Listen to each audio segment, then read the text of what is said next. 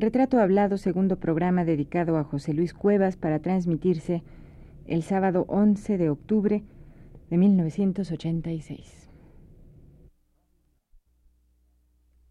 Radio UNAM presenta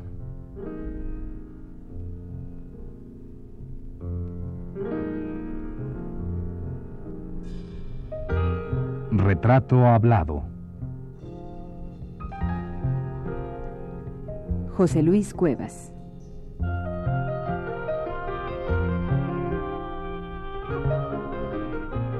Un reportaje a cargo de Elvira García.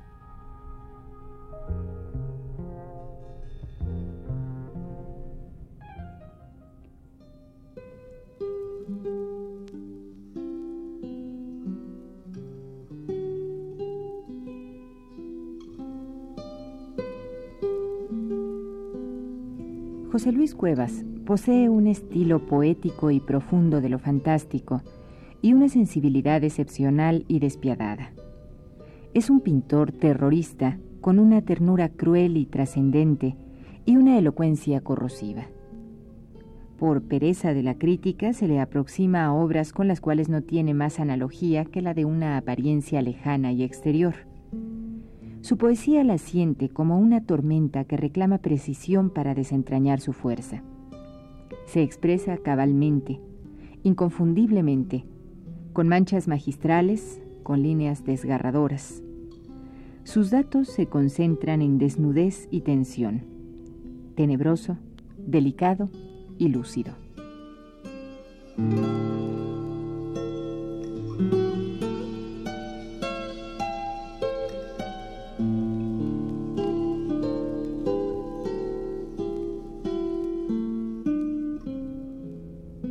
Así se expresó don Luis Cardosa y Aragón de la obra que Cuevas ha realizado a lo largo de 40 años de trabajo continuo.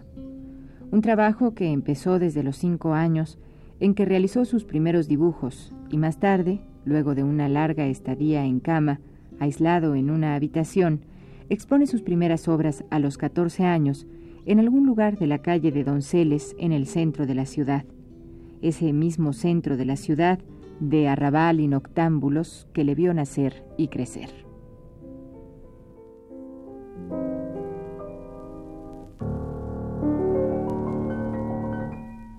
Abriste los ojos con el suave ritmo que hay en tus pestañas. Y aunque de tus labios escuché ¿Qué factor intervino para que tú no fueses un niño más de la calle del órgano o del, callejón que es del fuerte? callejón del triunfo. Del triunfo. ¿Qué factor intervino? ¿Cómo, ¿En qué momento te diste cuenta que tú no querías ser un niño más de esa calle o de estas, de cualquier calle? Querías ser un personaje. Claro, bueno, eso influye ya mucho las lecturas. A los 14 años ya tenía yo una preferencia por Dostoyevsky. Leía mucho a Dostoyevsky. Y había leído yo una novela que influye mucho sobre mí, que era El Juan Cristóbal de Román Roland, que como tú sabes es la biografía de un artista imaginario, pero que tiene una serie de rasgos de personajes reales. Tiene algo de Beethoven, este músico que inventa Román Roland, ¿no? Entonces este libro es para mí de una enorme importancia en esa época. A los 14 años ya tenía yo un estudio instalado en la calle de Donceles, ¿verdad? Tiene para mí una enorme importancia porque leyendo yo el Juan Cristóbal de Román Roland, me identificaba yo tanto con este niño artista y este niño adolescente, ¿verdad? Que yo sentía que era la biografía mía, era la biografía que nunca se iba a escribir sobre mí, porque en esos momentos yo todavía vivía con la idea de que mi futuro, ¿verdad?, no iba a ser muy largo. Sentía yo que de alguna manera la muerte podría sobrevenir en cualquier momento. Yo no me podía imaginar ya como un adulto. Yo creo que a eso se debe también a una necesidad mía de hacer que persista de alguna manera una actitud adolescente, ¿verdad? de a veces dibujarme yo en los autorretratos todavía ahora como adolescente, no como soy, sino como fui, ¿entiendes? Ahora, tú me preguntabas sobre cómo nace en mí la necesidad de ir creando un personaje literario, ¿no?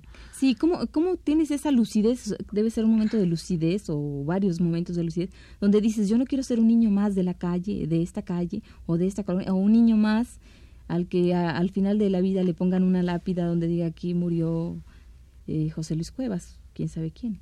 Bueno, había una necesidad de perdurar a través de una obra, definitivamente, eso ya surgía. Para mí ya la figura del creador, del artista, era de una enorme importancia, ¿no?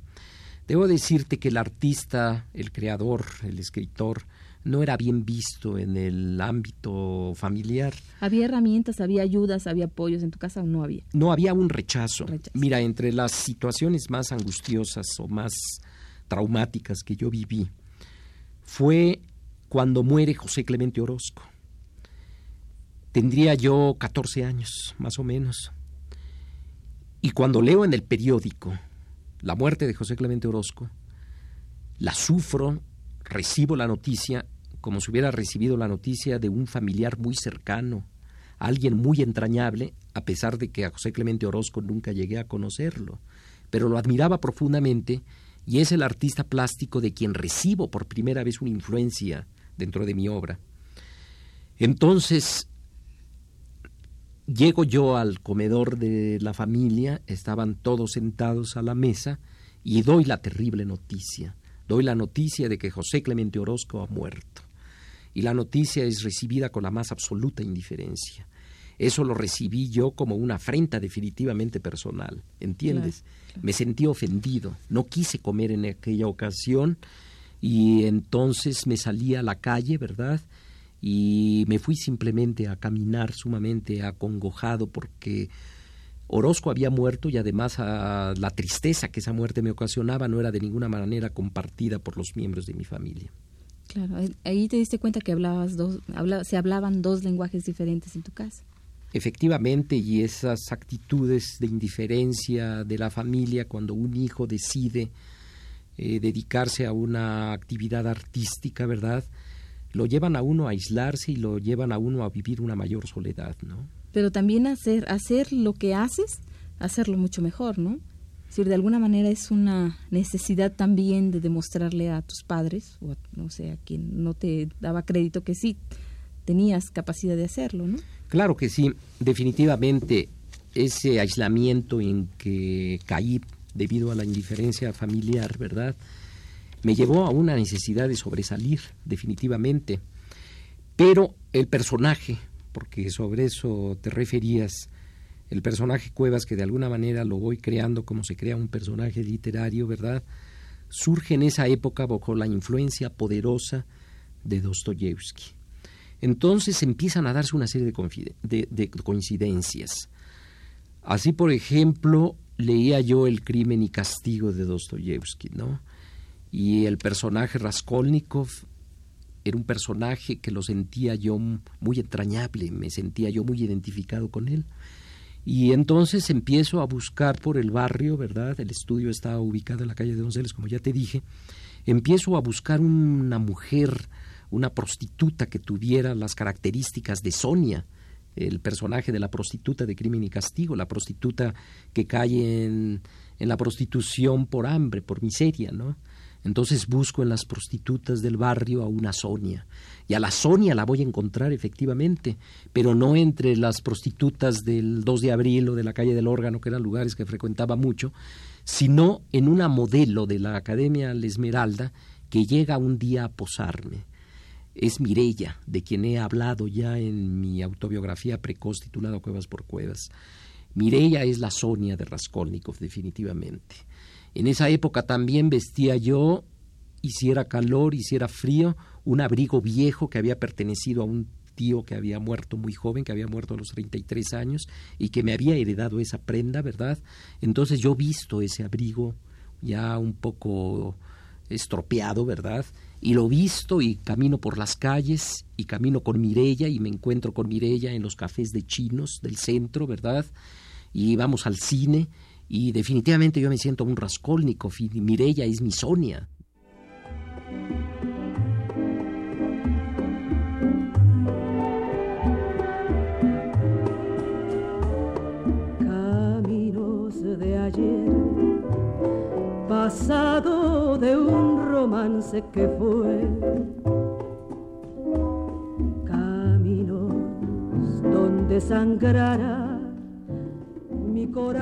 Fueron los años 50 los que dieron a Cuevas ubicación y consistencia.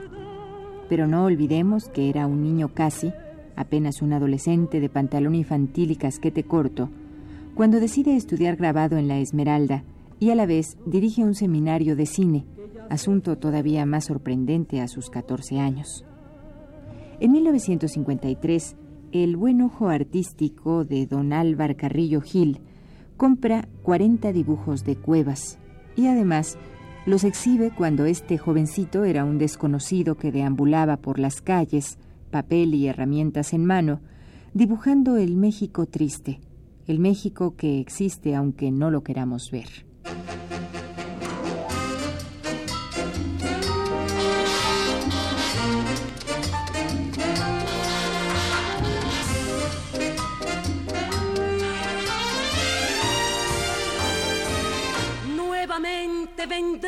Hacia mí.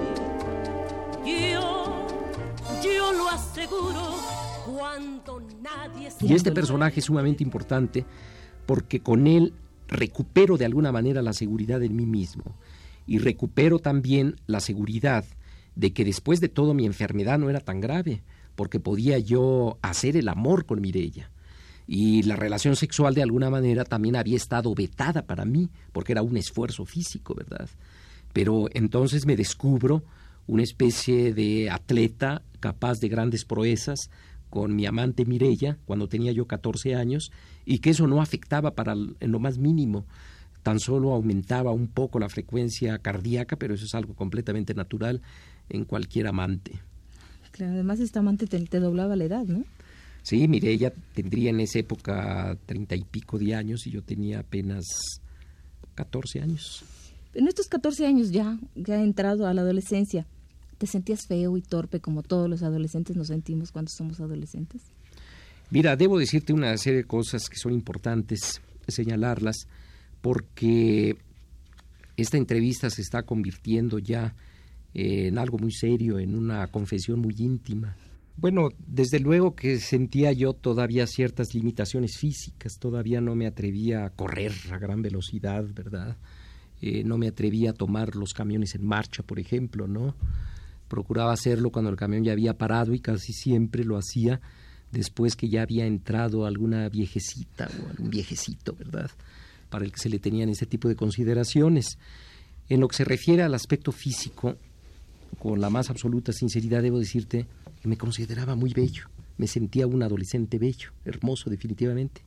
Y esto se debía a ciertas comparaciones que yo había hecho con un retrato de Rambaud, eh, me veía sumamente parecido a Rambaud y después ya cuando en el año de 1955 conociera yo a Raquel Tibol, la crítica de arte, en esa época siendo yo todavía muy joven, ella marcaría ese enorme parecido y diría que al verme por primera vez le había recordado al Rambaud pintado por Fantin Latour.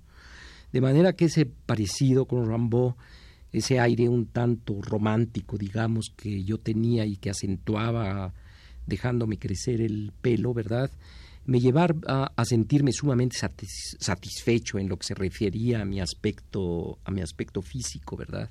Además, este abrigo raído, esta identificación con Raskolnikov, ¿no? Eh, todo eso me llevaba a sentirme contento con el aspecto físico. Lo único que lamentaba es que un muchacho tan bello como yo era, tuviera un futuro tan corto, fuera a morir siendo muy joven. Esa era la idea que yo tenía.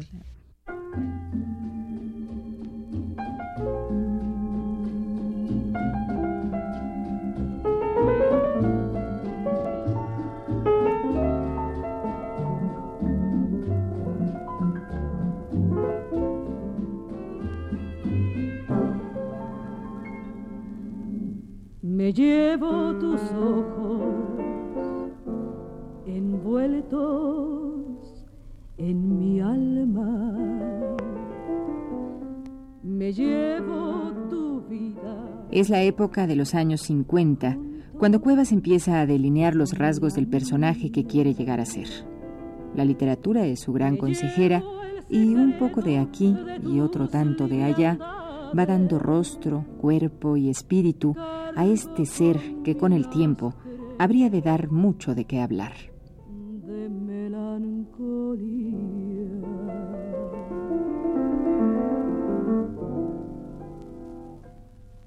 Me separo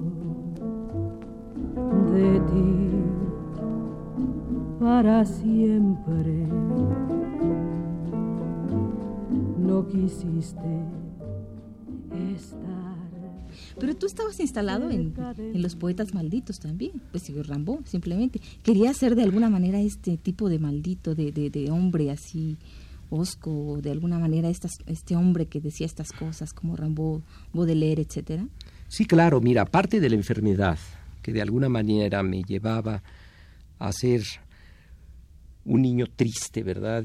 Un adolescente triste, ¿verdad? Por otro lado, también estaba una actitud definitivamente literaria, como ya te dije, ¿no?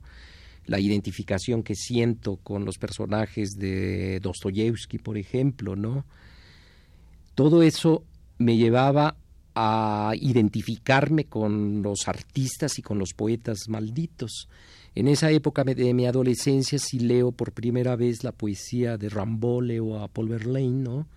Y quiero yo de alguna manera convertirme en el futuro, si es que tengo vida, en una especie de artista maldito. Y un artista maldito, ¿verdad?, que escandaliza, que no es convencional, en fin, con todas las características que puede tener un artista maldito, ¿verdad? Sí sentía yo ya desde esa época una atracción muy grande por todos aquellos escritores o todos aquellos pintores que se acercaban a los aspectos sórdidos de la vida. O sea que vas tomando, digamos, un elemento aquí, otro allá, de un personaje literario, de un, de un poeta, de un pintor, etcétera. Vas tomando trozos como para hacer un rompecabezas, para armar el, el personaje Cuevas. Sí, definitivamente hay eso. Pero precisamente por ese prurito que siempre he tenido, por decir la verdad, eh, yo no quería inventarme una biografía, sino que yo iba creando sí un personaje, pero yo quería que todas las cosas que yo imaginaba me fueran sucediendo. Por eso es que al buscar yo una, una Sonia, la encuentro en Mirella, definitivamente. O sea, que de alguna forma... Era real. No, las cosas iban sucediendo. Puede decir que primero surgía la, la idea literaria y después la vida misma me daba esos, esos sucesos, esas cosas, definitivamente que correspondían al personaje. te sentías fuerte ya. Eso me llevaba a sentirme sumamente satisfecho de mí mismo, ¿no? La misma pobreza de mi estudio de la calle de Donceles, que era un cuarto desvencijado, era un cuarto en el que solo había una cama y una mesa donde yo dibujaba, ¿verdad? Me hacía imaginarme como un artista maldito, como un artista romántico, ¿verdad? Pero curiosamente, y esto era por la preocupación que tenía yo constantemente por mi enfermedad, ¿verdad? Por mi salud, no caí nunca en vicios como podían haber sido el tabaco, como pudieron haber sido el alcohol, ¿verdad?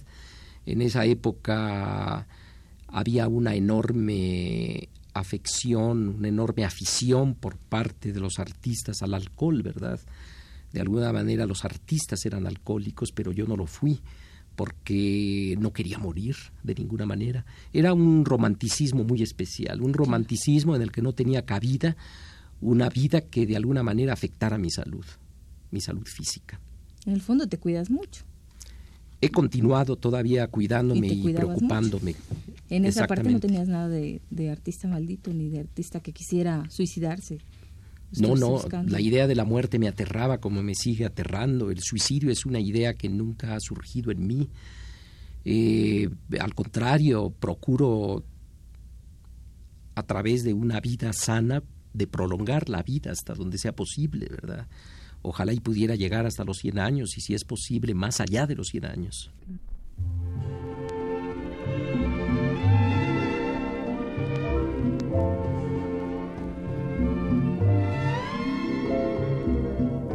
Cuando la escarcha pinte tu dolor,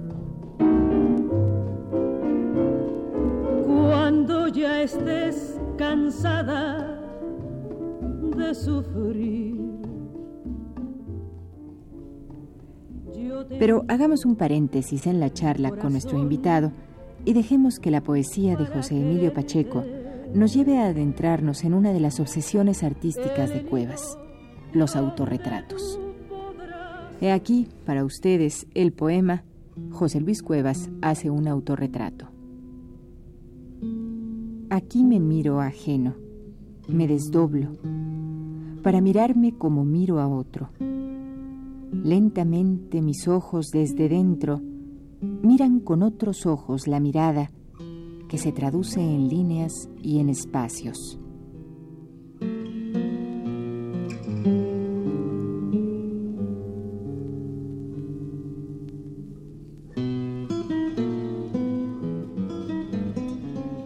Mi desolado tema es ver qué hace la vida con la materia humana, cómo el tiempo que es invisible va encarnando espeso, cómo escribe su historia inapelable en la página blanca que es el rostro.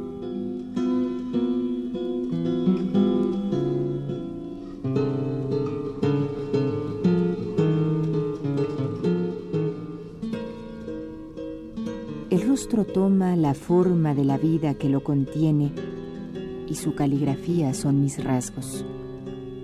Si mi cara es ajena, ¿son los otros mi verdadera cara? Los ojos que contemplo son los ojos de quién, mi semejante o mi enemigo.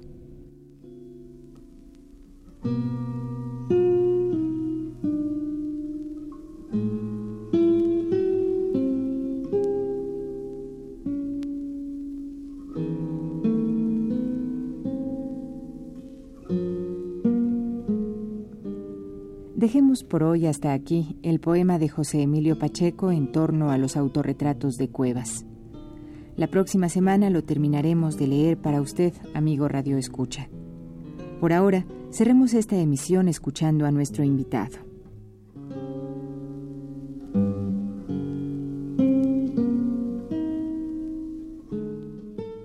¿Y cómo te veías tú en relación a los otros adolescentes? ¿Y cómo te veían ellos?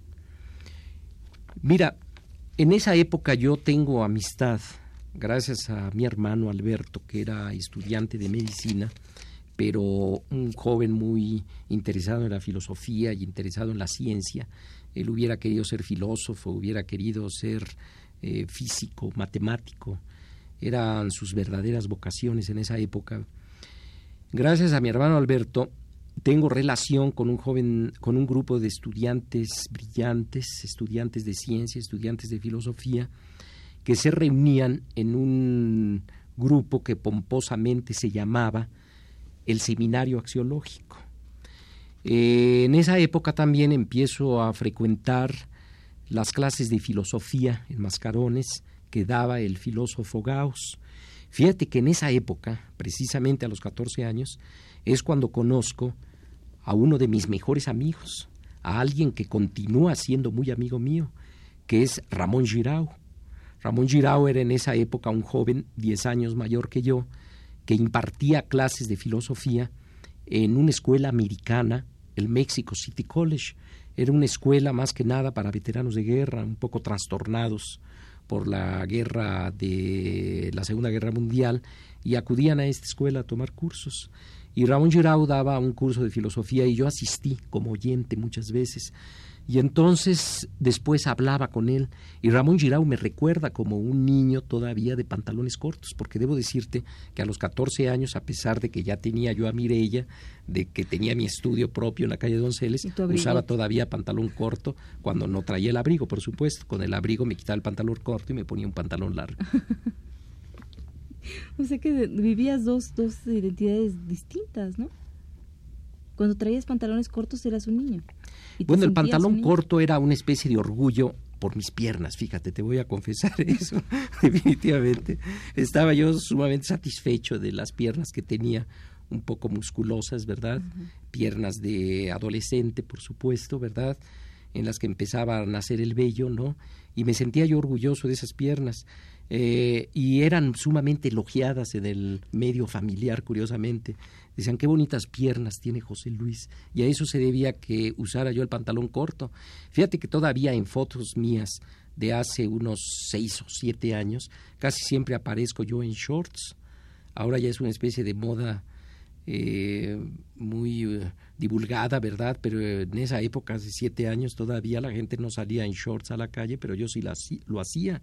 Incluso asistí en una ocasión a una exposición mía en el Museo de Arte Moderno y hay fotos en los periódicos de esa época con pantalón corto, con unos shorts cortos. Y esto se debía al orgullo que tenía yo por mis piernas. Tenías.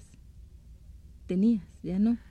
No, todavía estoy más o menos orgulloso, lo que pasa es que ya no uso el pantalón corto temor de ser feliz a tu lado, miedo de acostumbrarme a tu calor, temor de fantasía, temor de enamorado esta fue la segunda parte de la serie dedicada al artista mexicano José Luis Cuevas. Le invitamos a escuchar la tercera el próximo sábado a las 17:15 horas. Gracias por su atención.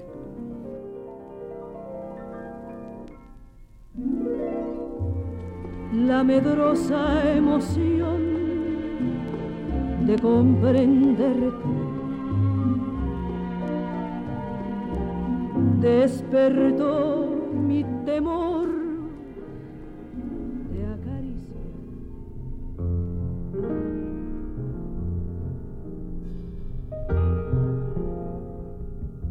Radio UNAM presentó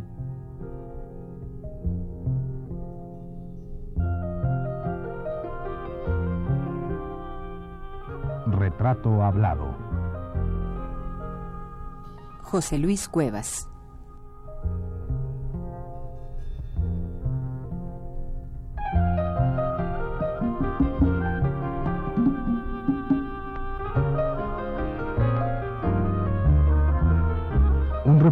A cargo de Elvira García. Grabación y montaje Abelardo Aguirre. Lectura de textos Yuridia Contreras. Fue una producción de Radio UNAM.